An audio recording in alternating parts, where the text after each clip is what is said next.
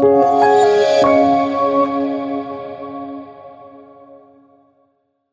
gracias, un verdadero honor acá. Este, yo soy venezolano, pero bueno, todo el mundo tiene un defecto, ¿no?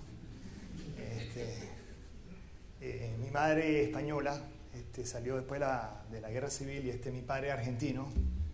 Este, así que tengo muchos defectos. Este, eh, y como se podrán dar cuenta, en mi sangre tengo todas las crisis pasadas y presentes de la historia de la humanidad. ¿no? Seguramente hay un griego ahí involucrado. Em, es un gran honor estar aquí. Yo adoro España. España es casi mi segundo país. Este, eh, sé que cuando me hicieron la invitación para venir aquí fue un gran honor. No dudé ni un segundo en venir. Este, y casi que traje la misma corbata. Este, uh, pero, pero sí, la otra es rosada más clara. Tengo dos corbatas rosadas, pero.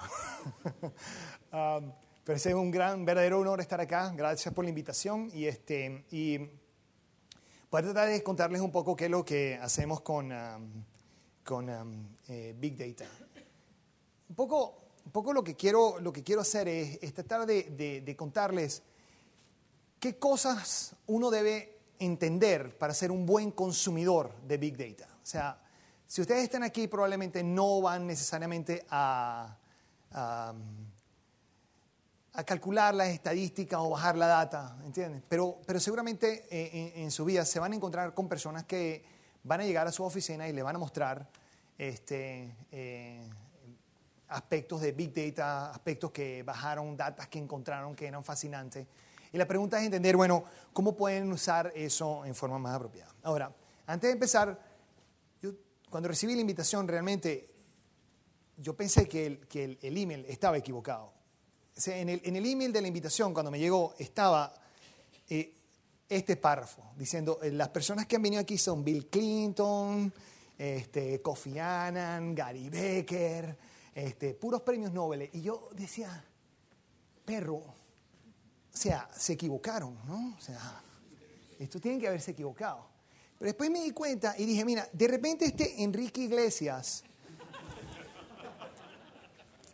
ellos de repente no se refieren al, presidente del Banco Interamericano de Desarrollo y fundador del Banco Interamericano de Desarrollo, sino de repente se refieren a Enrique Iglesias. Y esta, esta es una foto mía de 1983. Como podrán ver, este, yo también era músico y este, el mismo perfil. En aquella época tenía pelo, o sea, para aquellos que, eh, que se quieren, que tienen pelo ahora, eh, esto ocurre en la mayoría de los seres humanos. Uh, y en el 83, por supuesto, lo que tocábamos era mecano, así que miren esa corbata, esa es totalmente Nacho. ¿eh? Okay. Uh, déjenme entonces empezar un poco este, contándoles eh, eh, el gran principio. Yo creo que en el mundo hay una grandísima distancia entre data, información y conocimiento. Eh, yo creo que uh, la tecnología nos permite recolectar más data. ¿no? Eso significa que recogemos más observaciones. Pero la tecnología no necesariamente nos permite encontrar mejor información. Y, y yo creo que eh, en todas las organizaciones, y, tanto privadas como públicas, eh, el objetivo es producir información, es tener datas eh, que nos permitan tomar acciones. Y cuando uno puede tomar acciones, lo que uno está haciendo realmente es estar produciendo información. Cuando esa información la usamos en forma repetida, entonces hemos producido conocimiento dentro de la organización y entonces este, podemos usarlo repetidamente. Eh, hay un acuerdo y forma parte de nuestro lingo, forma parte de todas nuestras decisiones. Hay un ejemplo que a mí siempre me gusta dar, que es el hecho que las computadoras hoy en día nos permiten escribir eh, palabras, párrafos, este, eh, capítulos mucho más rápidos, mucho más eficientemente que en cualquier momento de nuestra historia. O sea, hoy en día nos paramos enfrente de una computadora y podemos escribir 10 páginas rapidísimamente.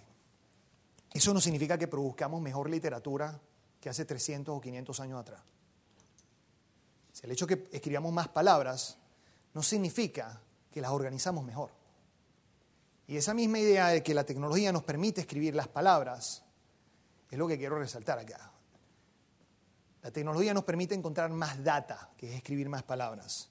Pero en el uso de esa data, en el entendimiento de esa data, es que vamos a poder producir información. Yo creo que en el mundo no hace falta más data, o sea, tenemos la capacidad de recoger lo que sea, ¿ok? Y les voy a contar algunos ejemplos hoy. Pero en ese proceso de recoger lo que sea, yo no creo que nosotros hayamos producido mejor información. Yo no creo que hoy en día estemos muchísimamente mejor informados de lo que estábamos hace 10 años atrás. Sin embargo, acumulamos muchísimo más. El 85% de los datos que están en este momento en cualquier disco duro del mundo ha sido producido en los últimos dos o tres años. O sea, la acumulación de data es extraordinaria, es exponencial. Pero yo no creo que haya sido una, mejor exponencial de la información. entonces, este, en ese sentido, creo que hay un gran reto que tenemos que enfrentar, es cómo traducir esa data en información. esa es la parte que quiero discutir hoy. Hay un aspecto también importante que es concluir de esa información algo que se convierte en conocimiento. Yo no soy un experto en el área, así que no voy a discutir mucho de eso. Pero me voy a encargar de la primera parte, que es hablar un poco sobre la data y la información. Y quiero dividir la data en dos tipos de data. Una que es la que conocemos nosotros, eh, que es lo que llamamos diseñada. Eh, eh, estos son reportes que nosotros este, hacemos porque, por ejemplo, la, oficina tributaria nos obliga a llenar unas formas para declarar los impuestos. Y todos los llenamos de la misma manera. Este, por supuesto, en Venezuela somos bastante más deshonestos que en España. Si ustedes quieren, sí, somos bastante más deshonestos. Eh, y eso lo sacamos todo de los italianos. Esos no han pagado impuestos desde, la época de los romanos. Este, eh, pero el, em, e, e, esta data que está diseñada tiene un objetivo, tiene un objetivo de o regular o de informar. Y cuando nosotros hacemos nuestros balances generales o nuestro estado de ganancia y pérdida para, eh, para someterlo a la bolsa de valores, hay unos estándares que tenemos que seguir. Y esta información que nosotros recogemos, esta data que recogemos con ese propósito, eh, tiene unas características que la hacen muy útil. Primero es representativa. Todas las empresas que están en la bolsa de valores eh, eh, llenan la misma forma, más o menos, y son las mismas normas. todos los que pagamos impuestos, pagamos impuestos cuando llenamos este, un reclamo de seguro, llenamos los mismos componentes. Entonces, este tipo de data es muy representativo, es fácil de comparar, pero tiene ciertas desventajas. La desventaja es que es costoso recolectarlo. Normalmente o es obligado por el gobierno, tiene una norma en la que tenemos que seguir esas normas y, bajar esa data, o son asociaciones eh, industriales que deciden tener estándares industriales. Pero son costosas, este, eh, son molestas para la empresa, yo no sé, este, llenar los impuestos es complicado. Eh, el acceso a esta información es muy restrictivo, o sea, yo no tengo acceso, por ejemplo, a sus impuestos. pero tiene una gran ventaja que es que como tiene un objetivo, como tiene un propósito y como está diseñada para cumplir ese propósito, es de altísima calidad. Esa es la data que nosotros estamos en general acostumbrados a usar. Hay otro tipo de data que es la que yo llamo data orgánica, que es la que se genera simplemente porque no sabemos que se genera. Esta data se genera simplemente porque existimos. Y, este, y, en, el mundo de hoy eh, todos tenemos estos dispositivos. Y estos dispositivos ustedes lo llaman teléfono, ¿no? O sea, teléfono móvil o smartphone o lo que sea. Este, para mí, a mí siempre me ha parecido muy interesante que esto realmente es una computadora con sensores que incidentalmente hace llamadas telefónicas, o sea, así como por accidente, como algo que yo no quería que ocurriese. Ups, recibí una llamada de mi madre, déjame contestarla. Pero en, general, estos son dispositivos que, que miden y, la tecnología ha cambiado radicalmente de forma tal que nosotros, los seres humanos, cada vez estamos eh, eh, usando más de estas tecnologías que nos miden a todos nosotros. Van a venir los teléfonos, eh, los relojes, los relojes van a medir nuestro pulso. yo creo que dentro de unos años no solo van a medir nuestro pulso, pero van a medir el contenido de azúcar y nuestro, estado anímico. Y, la idea es que vamos a estar midiendo montones de cosas. Los carros, los coches, perdón, los coches este, eh, miden, este, emiten información por dónde van, los GPS emiten información por dónde van, nuestras computadoras, cada vez que hacemos una, búsqueda en una computadora, etc. O sea que hoy en día la tecnología eh, hace que nosotros, sin querer, forma involuntaria, generemos un montón de información.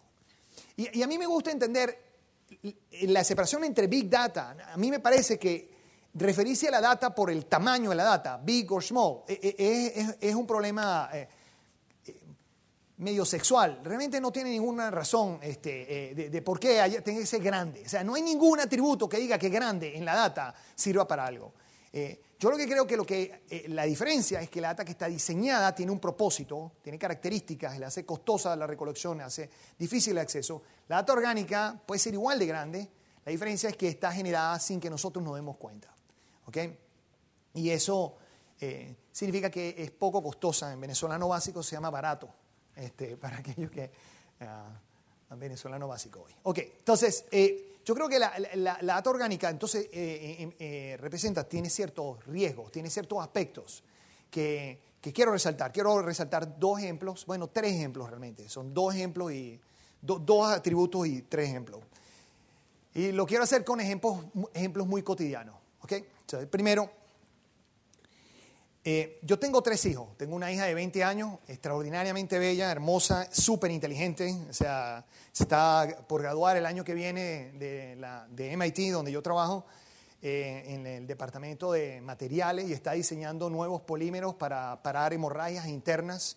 Son unos polímeros que te inyectan en la sangre con agua, son líquidos y aplicas un campo magnético y produce una esfera perfecta. Entonces la idea es que tienes hemorragias internas, te inyectan eso, aplican eso y paran las hemorragias internas. Digamos, ya tiene 20 años, me parece extraordinario. Los 20 años estaba pensando en cualquier otra cosa menos salvar vidas, pero bueno. Eh, pero digamos, tengo, ya tiene 20 años, mi hijo tiene 18 años, está también en la universidad, mi, la pequeña tiene 16 años. Este, y yo, yo siempre he tratado de aplicar estadística ah, para, eh, para, para, mejorar, eh, para mejorarme como padre. Entonces, eh, un día yo estaba leyendo en el periódico que dice que las personas que se ahogan en el océano, hasta, en general, son los que son buenos nadadores. O sea, los mejores nadadores son las personas que normalmente se ahogan nadando en, en la mitad del océano. Entonces yo estuve pensando que si yo sigo esta estadística en forma seria, lo que yo tendría que hacer para garantizar que mis hijos no se ahoguen en el océano es nunca enseñarles a nadar. ¿No? Porque claramente, o sea, si soy un padre responsable, yo no quiero que se ahoguen en el océano. Si, se vuelven muy buenos nadadores, entonces me tengo que empezar a preocupar. Este, más de hecho, yo hice un big data approach, ¿no? O sea, yo lo que hice, vamos a agarrar esto y vamos a tomar todos los tiempos que las personas nadaron durante toda su educación mientras estaban aprendiendo. Voy a ver las características del agua donde los tipos están nadando, las competencias que fueron, las otras personas que están nadando, los estilos que nadaron, el tiempo que tardaron nadando. Además voy a estudiar los aspectos climatológicos, qué es lo que pasaba en el mar, cuáles eran las corrientes. Y yo les puedo asegurar que después de hacer todo ese ejercicio, los mejores nadadores son los que se ahogan en el agua. ¿Y por qué? Sea, obviamente no tiene mucho sentido esto. Lo que pasa es que todo esto que estamos recolectando no recoge la información más importante, que es la decisión del animal que se decidió ir a nadar cuando sabe que se va a ahogar, ¿de acuerdo? Esa decisión este, es una información que no recogemos con ninguno de estos equipos. ¿Cuál es mi deseo de ponerme en una situación de peligro? Es más, esto también depende de mis creencias sobre cuál es mi habilidad. O sea que no solo, no solo yo sé que me estoy poniendo en peligro, sino que yo decido ponerme en peligro porque yo supongo que tengo cierta habilidad. Y bueno, tengo 50 años, yo no nado igual que antes, pero mi cerebro de repente se lo olvidó y mi cuerpo se le venció la garantía. Este, entonces, um, hay muchos fenómenos que ocurren en los cuales la data no recoge el aspecto que es importante. Y lo que es fundamental cuando queremos responder una pregunta es entender el proceso mediante el cual la decisión se tomó. La decisión de una persona de ir a nadar no tiene nada que ver, en principio, si el tipo ganó o no una medalla de oro en una Olimpiada. Tiene mucho que ver con sus expectativas y sus creencias sobre su propia habilidad y su deseo de ponerse a riesgo. Eso no lo vamos a recolectar viendo sus carreras de natación. Entonces no importa cuántas millones de observaciones tengamos, no tenemos la información más importante. Y por lo tanto, uno de los problemas que yo veo de, Big Data es que la gente intenta torturar la data para ver qué confiesa. Y, yo entiendo que eh, aplicar el, eh, lo que hace la CIA a la data, uno obtiene una confesión, ¿me entiendes? Como la CIA. Este, pero, pero, pero eso no significa que, que, la confesión sea significativa y no significa que uno pueda actuar.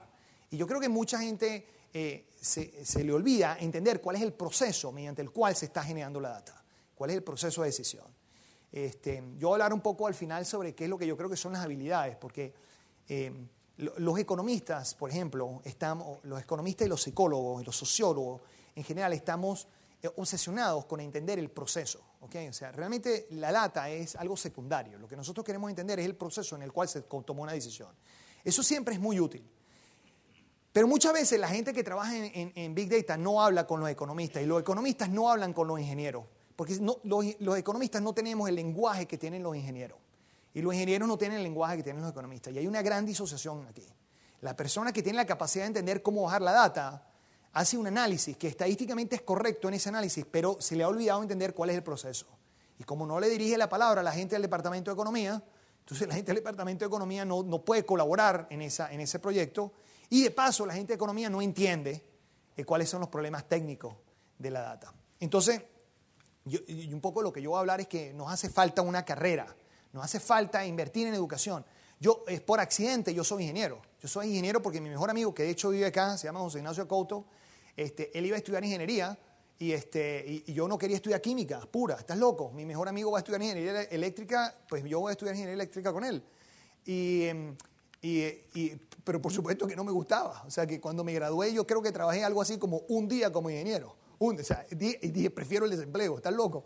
Este, de hecho me pasé un par de meses desempleado hasta que encontré otro trabajo y empecé a dar clases. Pero, pero generalmente este, es por accidente. Pero claro, hoy día me sirve. Hoy día me sirve porque tengo el lenguaje que hablan los ingenieros de computación y por lo tanto puedo entender un poco qué es lo que está pasando del otro lado. Pero necesitamos esa carrera que, que una tanto la parte estadística como la parte económica como la parte ingenieril. Eh, esos individuos son escasos y este, yo creo que vale la, pena, vale la pena invertir en eso. Déjeme hablar, lo segundo que es la representatividad.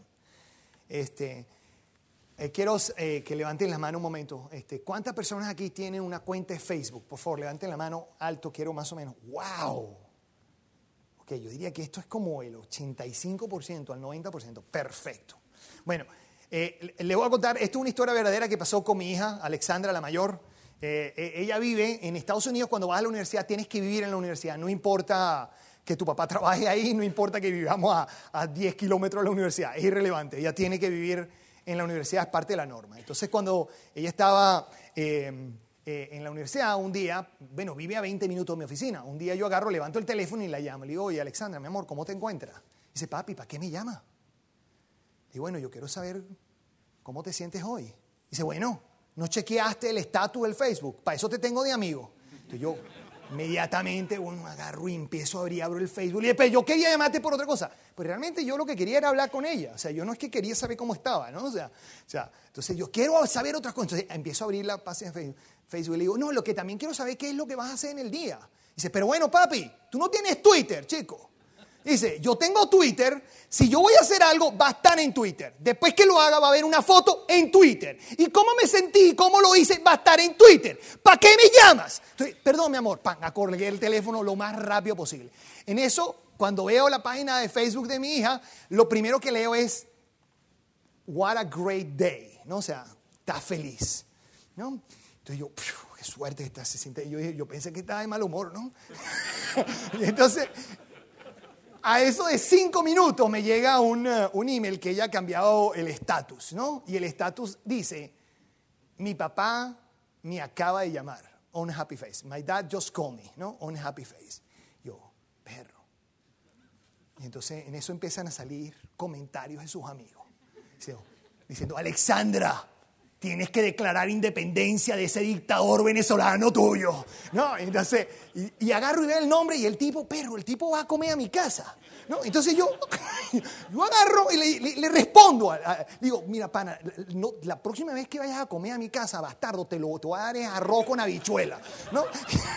y entonces el tipo dice, eso es lo que me das todo el tiempo, Entonces, bueno, la discusión no paró, no pueden imaginarse. Pasé como cuatro horas respondiéndole y peleándome con el resto de la gente. O sea que la, cosa no salió muy bien. ¿Cuántos aquí hacen un update de su estatus todos los días? Levanten la mano.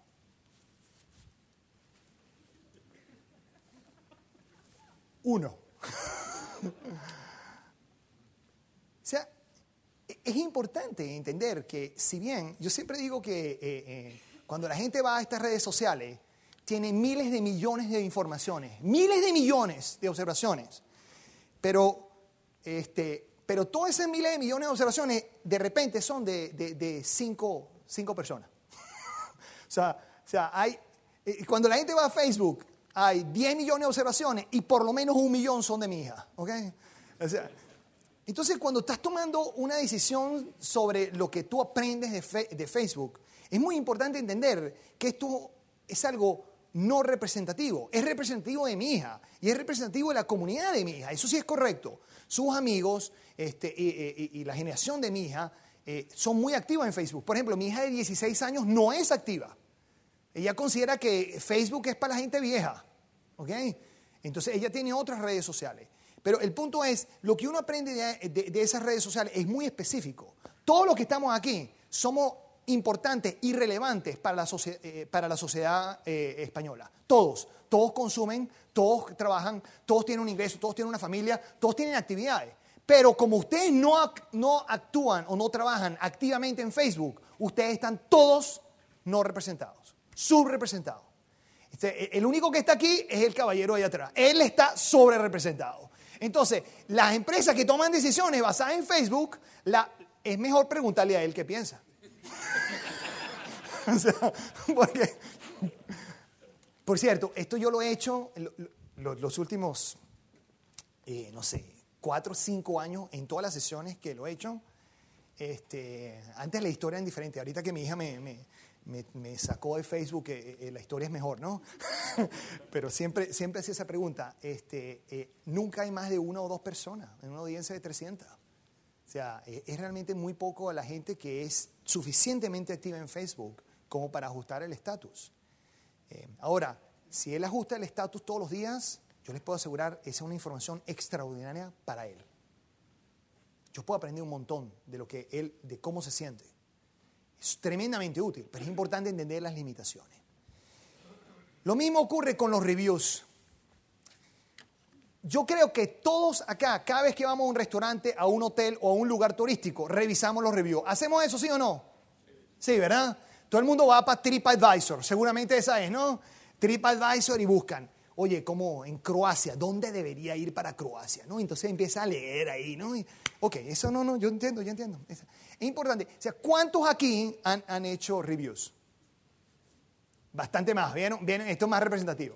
Ahora, este, Germán, ¿cuándo, hace, cuando tú has hecho los reviews, ¿me puedes explicar qué sentías? O sea, ¿cuándo hiciste los reviews? ¿Lo haces siempre que vas? No. Ajá, ¿cuándo lo hace? Cuando te va bien en el lugar. ¿Cuándo, ¿cuándo lo haces tú? Cuando te da muy mal, ¿verdad? O sea, la gente hace los reviews o cuando fue extraordinaria la experiencia o, o cuando fue extraordinariamente mala. O sea, importante es que la palabra extraordinario participa. ¿Es cierto o no para la mayoría de ustedes? Sí. Bueno, es interesante porque entonces nosotros estamos tomando una decisión a dónde visitar en, eh, eh, eh, Croacia, ¿ok? Y, esa decisión es de pura gente que tuvo mala experiencia. que lo que hace la gente es, decirte de qué mal te vas a morir si vas a ese restaurante, ¿no? entonces, pero como estos tipos hablan menos mal que el otro restaurante, este tiene tres estrellas, el otro tiene dos estrellas, ¿no? Y, y sí, hay, hay gente que está activa en, en las experiencias buenas, ¿de acuerdo? Pero es muy importante entender que los reviews, primero es una decisión, y segundo, no es representativo. Eh, eso no significa que no sean informativos, ¿está claro? Significa que tienen limitaciones. Pero de todas maneras, yo creo que son muy informativos. Yo creo que uno puede aprender muchísimo. Porque si yo sé que solamente, si la gente solamente hace el review cuando está protestando, supóngase que ese es lo que ocurre y ese es el proceso de generación de la data. Al menos yo sé que en este restaurante protestan mucho menos que en el otro. Y eso es bastante informativo, ¿no? Eso por lo menos dice que la comida, supóngase, si usted va a un restaurante donde los reviews son o todos cinco estrellas o todos una estrella, ¿ok? O menos una, ¿ok? O sea, que la gente odia el restaurante o le parece extraordinario, bueno, ese es un restaurante que probablemente la, la volatilidad en la calidad de la comida es tremenda o la volatilidad en la calidad del servicio es tremenda. Entonces, uno, si, de todas maneras, aunque el proceso no es representativo y aunque el proceso tiene problemas de identificación porque no sabemos muy bien cómo se hizo el, el, cuál fue la decisión que tomó la persona, de todas maneras eso no significa que sean inútiles, ¿de acuerdo? Yo creo que hay algo aquí que es para salvar. Y este, una, de las cosas que, que uno tiene que recordar también en los reviews es que las empresas saben que a ustedes les importa el review.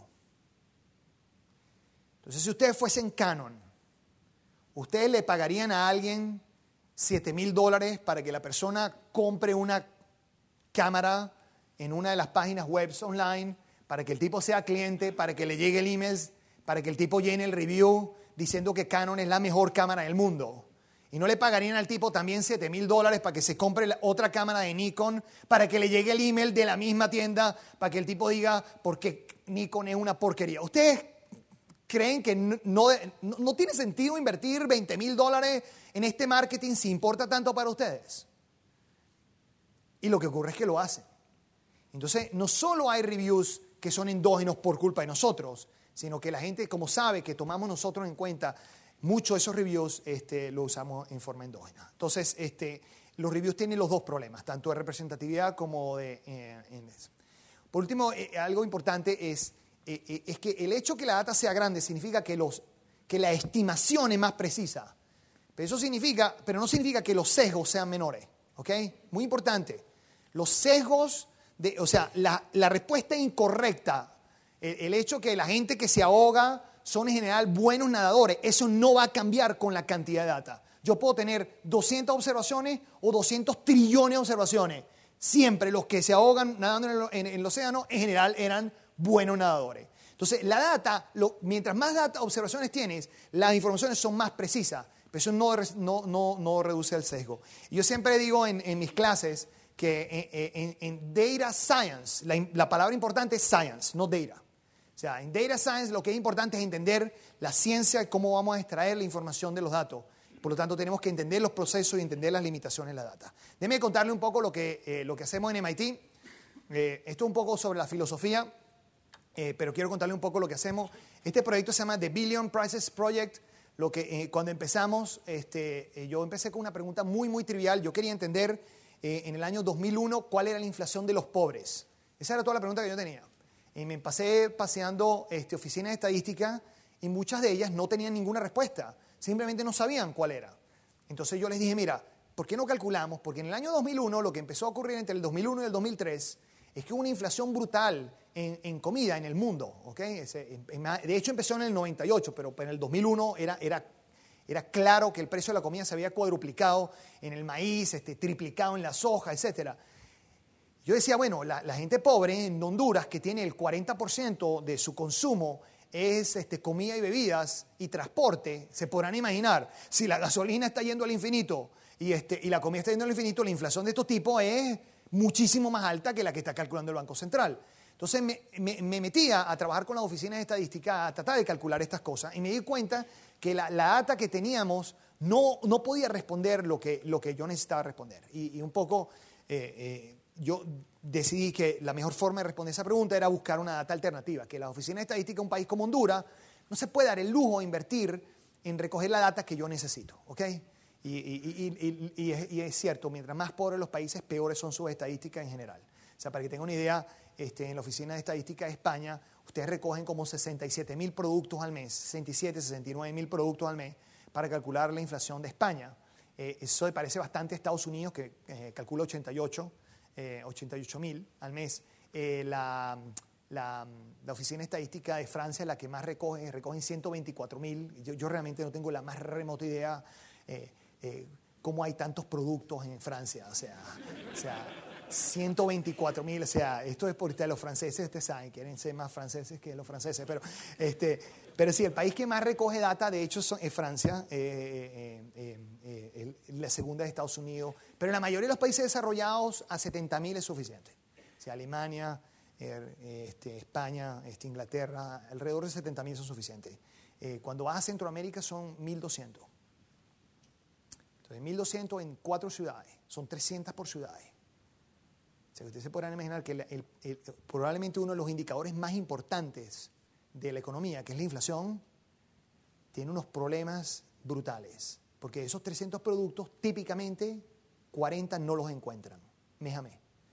Entonces, los errores que se cometen son extraordinarios.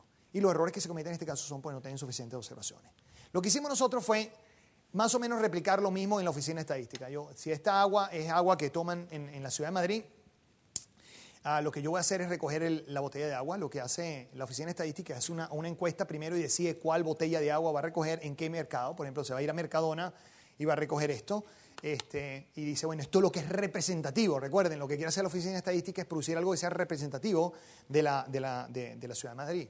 Y entonces van una vez al mes y recogen el precio del agua. Lo que hago yo es, en vez de recoger el precio del agua una vez al mes, primero lo voy a recoger todos los días. Segundo, en vez de recoger un agua, voy a recoger toda el agua. Segundo, no solo voy a recoger el Mercadona, voy a ir al Lidl, a Eroski, a Carrefour, a, todas, a todas las que tengan. Y la razón es, porque a veces la oficina estadística va un miércoles a la mitad del mes a recoger el precio de esta agua y no la encuentra en la oficina, no la encuentra, porque simplemente no está ahí. Eso no significa que la gente en Madrid dejó de tomar agua. Es un mal supuesto. Tampoco es buen supuesto suponer que el precio es cero, ¿verdad? Entonces ellos usan técnicas estadísticas eh, que, eh, es más o menos tratar de, encontrar cuál debería ser el precio del agua y usan de repente el precio en Barcelona y la relación que existe en el precio de la misma agua en Barcelona versus eh, Madrid. Y tratan de entender qué, tratan de ponerle un precio a esto en forma estadística. Eh, yo, yo, hago, no creo que sea necesario, yo, recojo todas las aguas, todas. Y, a los tomates recojo todos los tomates. Y las lechugas, todas las lechugas. Y agarro el jamón y todos, todos los jamones. Entonces tengo el pan, el jamón y, hago el pan tumaca. Y ya está, tengo el pan tumaca. Y el ajo también. Y la tostadora. Y, lo que hago es voy a las tiendas y recojo todo. Todo lo que tengan lo agarro, todo. Y lo agarro todos los días. Entonces eso significa que si un día no hay agua, bueno, no importa, mañana viene el agua, tranquilo. No, no hay pánico aquí, ¿ok? Este, eh, y, qué pasa si, si, si, por ejemplo, este, no está el agua en Mercadona, de repente está en, Eroski? Y, no tengo ningún problema eh, en ese sentido. Entonces, lo que hacemos es recoger mucha más data, pero parte de los errores que queríamos corregir eran estos errores que los productos desaparecen. Nosotros eh, recogemos en más de 82 países del mundo en este momento recogemos todos los días. Esto se llama The Billion Prices Project, son mil millones de precios, porque al principio del proyecto, cuando recogíamos comida, recogíamos mil millones de precios cada tres meses, ¿no? Y hoy en día recogemos más de mil millones de precios al día porque recogemos todo, tanto ropa como, como comida, como cosas electrónicas, como servicios, como menús de restaurantes. Yo no sé si ustedes saben, pero hay 22 mil restaurantes en, en la ciudad de, de Madrid. 22 mil menús online. 22 mil menús. Y bastante menú. y cada, cada menú tiene digamos, 20 productos, una cosa así. O sea que este, son, los órdenes de magnitud son brutales. ¿no? Y, este, y con eso lo que hacemos es construir una información de inflación online. Algo muy importante. Mi objetivo, mi objetivo se ha convertido en tratar de ayudar a la oficina de estadística a cambiar y a mejorar las estadísticas que, calculamos. O sea que mi objetivo no es replicar lo que hace una oficina estadística, ¿de acuerdo? Eh, mi objetivo es producir una medida alternativa a la inflación. Primero, esto es online, o sea que no es el offline, o sea que hay un problema de representatividad, ¿de acuerdo? Este, ese es un punto importante. Segundo punto importante es, eh, no todos los sectores están online. Eh, hay, algunos uno tiene que ser un poco más creativo, por ejemplo, cómo, cómo, cómo tenemos el, el precio de los taxis. Y entonces para los taxis yo tengo un robot que hace reservaciones todos los días. Todos los días a las 2 de la mañana hace una reservación. Llama a los hoteles, ¿ok? Automáticamente, bueno, manda un email a los hoteles y hago una reservación de Barajas al centro de, Madrid. Y, también lo hago para Barcelona. Y lo que hago es pedirle es que me hagan, eh, me hagan este, ofertas, ¿no? De cuánto costaría un taxi, reservar un taxi de aquí a allá. Lo hago para la empresa de taxi, como la empresa de limosina, como en los hoteles. Y lo que consigo aquí es un precio de más o menos cuánto cuesta por kilómetro. Entonces, eso no es el precio del taxi típicamente, pero es un precio de un taxi. Y no es el más representativo, pero la pregunta es, si la inflación de este señor se parece a la de la otra, si las dos inflaciones son parecidas, entonces tengo una estimación de la, de la, de la inflación de los taxistas. Y, así sucesivamente. Y el corte de pelo, o sea, si ustedes, no sé cuántos de ustedes han comprado este, un corte de cabello online, pero si ustedes lo compran, el que le dan es este, ¿ok? si ustedes quieren, este, este, se, este se consigue online, pero el, resto de la humanidad es difícil eh, conseguir corte de pelo. Pero, pero hay formas de obtener eso. Y hay sectores que no puedo mejorar lo que hace la oficina estadística. Sector de salud, sector de educación, eh, yo no puedo mejorar lo que, eh, lo que hace la oficina estadística, así que yo uso la información de ellos. A pesar de que recogemos información de 82 países, realmente construimos inflación solamente en 20 de ellos. Le voy a mostrar la inflación de, de, de, algunos de ellos. Le voy a mostrar España. Una de las razones por las cuales la, la, la, presentación no fue distribuida es porque yo no distribuyo esta información. ¿ok? esta información se la doy a las autoridades eh, y, ese es, el, el, espacio donde esto trabajo, ¿de acuerdo? Esta información va a las autoridades, eh, al Banco Mundial y cosas así. Pero, digamos, estamos aquí, así que, total, soy venezolano, así que estoy genéticamente diseñado para romper todas las normas, ¿ok? y, este, y, no solo le voy a mostrar la inflación de España, sino le voy a mostrar la información de algunos supermercados, no les puedo decir los nombres, pero se los voy a mostrar. Este, no me pregunten, agarré tres de los cinco más grandes, ¿de acuerdo? para que no sepan cuál es cuál, ¿de acuerdo? Este, si me preguntan cuál es Mercadona, no les voy a contar, ¿ok? O sea, o sea, no, no, no sabrán. Pero el, el punto es, eh, eh, algunas veces esta inflación online es muy diferente de la inflación offline, ¿ok? Son, son realmente muy diferentes. Y, este, y, y, esta, y, estas investigaciones han, han, sido usadas en MIT no solo para cosas de economía, sino para el sistema de salud. Y la razón es eh, ah, bueno, estos son todos los países donde estamos bajando datos. Se pueden imaginar, es prácticamente todos los países, ¿de acuerdo? No todos tienen índice. Pues les puedo contar cuáles tienen índice. Pero eh, eh, estos índices los usamos también en el departamento médico de, de, MIT. La, la, anaranjada es el índice de precios diarios calculado por nosotros en, en, Argentina. La azul es la inflación oficial de acuerdo al gobierno. Entonces, este, eh, en el departamento médico ellos te preguntan que si no ves la diferencia entre el anaranjado y el azul, tú eres eh, legally blind, ¿ok? ok, o sea, entonces... Eh, o sea, y, además yo hablo, yo hablo mucho con, con los reporteros en, Argentina, porque los reporteros en Argentina están, este, che, decime, ¿cuál es la discrepancia entre la oficial y la, y la tuya, la tuya, Roberto? Y este, yo le digo, no, pero si la discrepancia es solamente un dígito. Entonces la gente dice, bueno, pero ¿cómo? Bueno, la inflación, de acuerdo con el gobierno, ha sido 100% en, en, en, siete años, ¿no? Casi siete años. Ha sido, ha sido 100%, la, la nuestra es solamente 400%, o sea, un dígito lo que cambia. Y sí, hay, algunos países donde la discrepancia es brutal. Ahora, la mayoría de los países no se ve así. La mayoría de los países se ve como Estados Unidos. Y esta es la, la inflación de Estados Unidos. Y, lo que ustedes pueden ver es que la inflación online y la inflación offline no son idénticas, no son idénticas. Y hay una discrepancia. Al final, ah, empezando del 2008 hasta, el 2000, hasta casi el 2015, hay una discrepancia en las inflaciones, donde yo en general encuentro siempre, mes a mes, yo encuentro un poquito más de inflación en promedio que la oficial. Pero es uno o dos puntos básicos por mes, pero cuando acumulas esto por 60 meses, pues la inflación eh, es mucho más diferente. Ahora, lo que es interesante es que la inflación online se mueve mucho más rápido. Este punto aquí es el 17 de septiembre del 2008, dos días después de que Lehman hubo una crisis y tuvo su bancarrota. Este, 75% de nuestras tiendas empezaron a caer. Eso le tomó a la oficina estadística varios meses después. Cuando nosotros nos damos vuelta, que fue después de diciembre, cuando nosotros empezamos a ver la inflación online, bueno, eso le toma un par de meses a los otros. Por ejemplo, este fue el invierno, de lo que acabó de ocurrir en el invierno. nuestra inflación seguía más o menos al mismo ritmo. La oficial se desplomó y después subió y, cerrando el gap. Y lo que ocurre es eso, en general la inflación online se mueve antes, mira, aquí a este, nosotros detectamos la inflación antes que esta, nosotros detectamos la inflación. Y así es que lo usan los bancos centrales. Los bancos centrales usan esta información no necesariamente eh, como, como la inflación real. Yo creo que los procesos inflación son increíblemente complejos. Cada una de las personas que estamos aquí, todos nosotros tenemos diferentes inflaciones. Lo que hace la oficina de estadística es tratar de tener un estimado de cuál es nuestra inflación, ¿ok? y la inflación online es otro de esos estimados. Entonces, estos son varias observaciones de un fenómeno muy complejo. Pero la Oficina de Estadísticas ha notado, este, especialmente los bancos centrales, que eh, les sirve mucho para tratar de entender qué es lo que le va a pasar a la inflación oficial, qué es lo que va a ser el anuncio oficial en preparación. Por cierto, eh, eh, el Banco Central Europeo recibe nuestra data y uno de los índices que yo produzco es sobre la inflación en, la zona euro.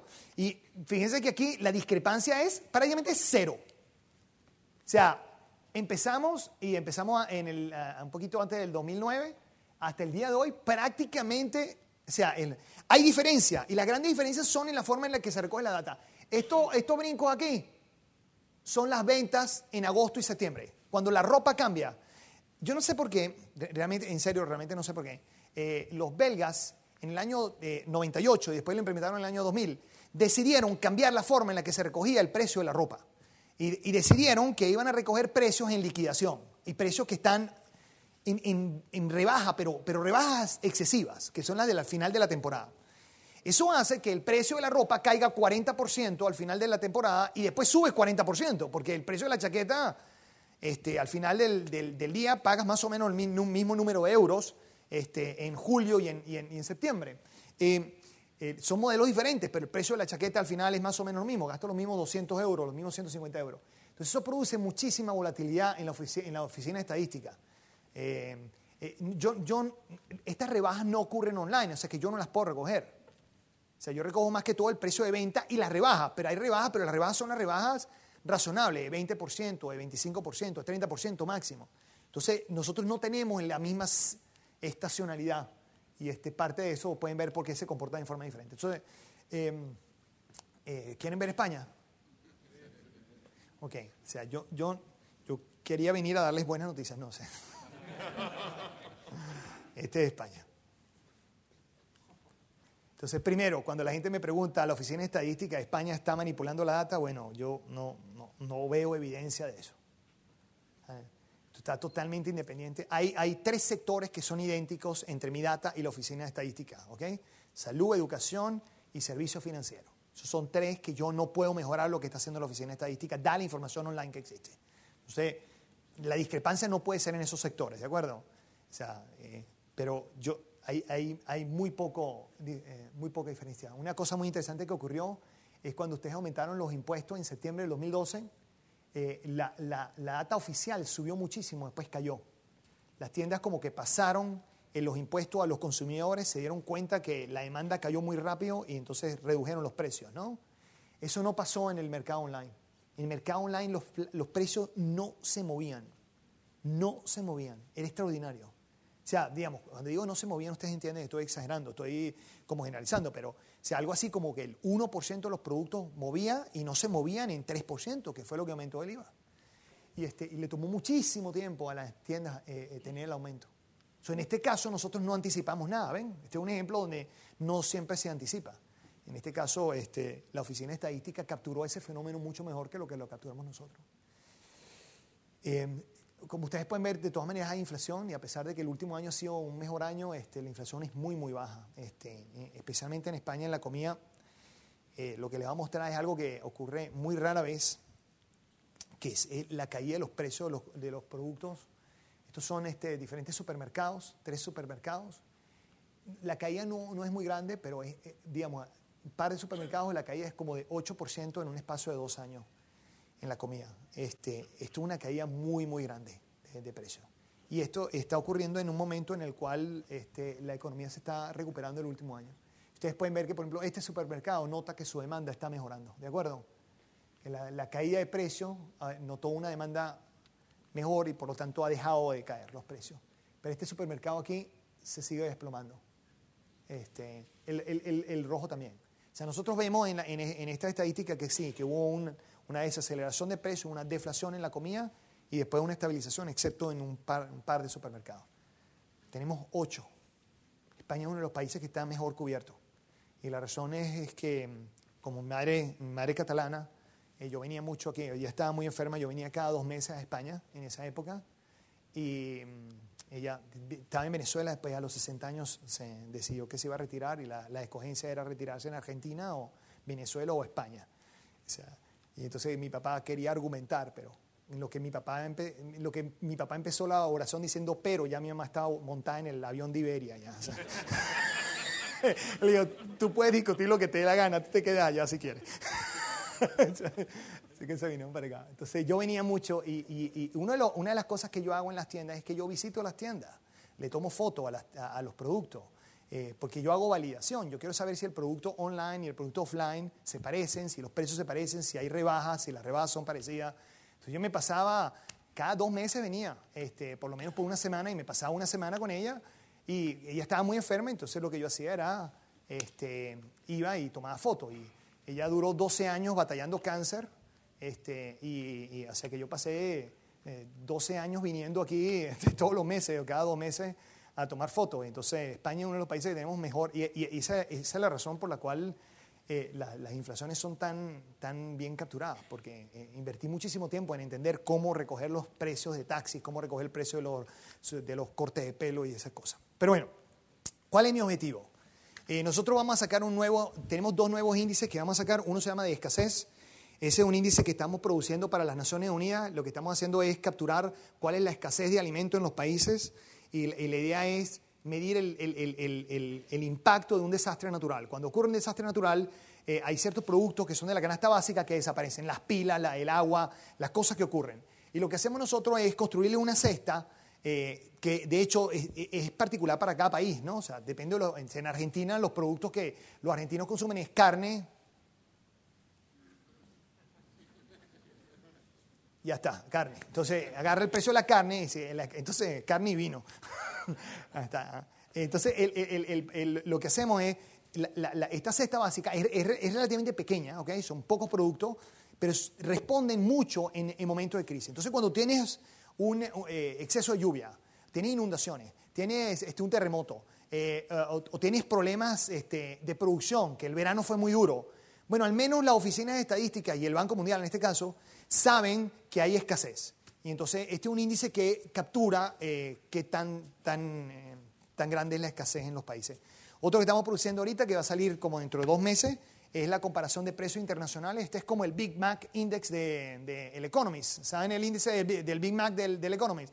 Bueno, imagínense lo mismo, pero ahora son todos productos que son transables. Entonces son todos los iPhones, todos los teléfonos, todos los... Este, eh, esto es un televisor Sony 4K entre 60 y 62 pulgadas, este, sin eh, cosas Smart TV. O sea, específicos, productos comparados internacionalmente son idénticos y este lo estamos produciendo para el Fondo Monetario, tanto el Banco Mundial, porque es una medida sobre este, la, las, em, este, la sostenibilidad de los países.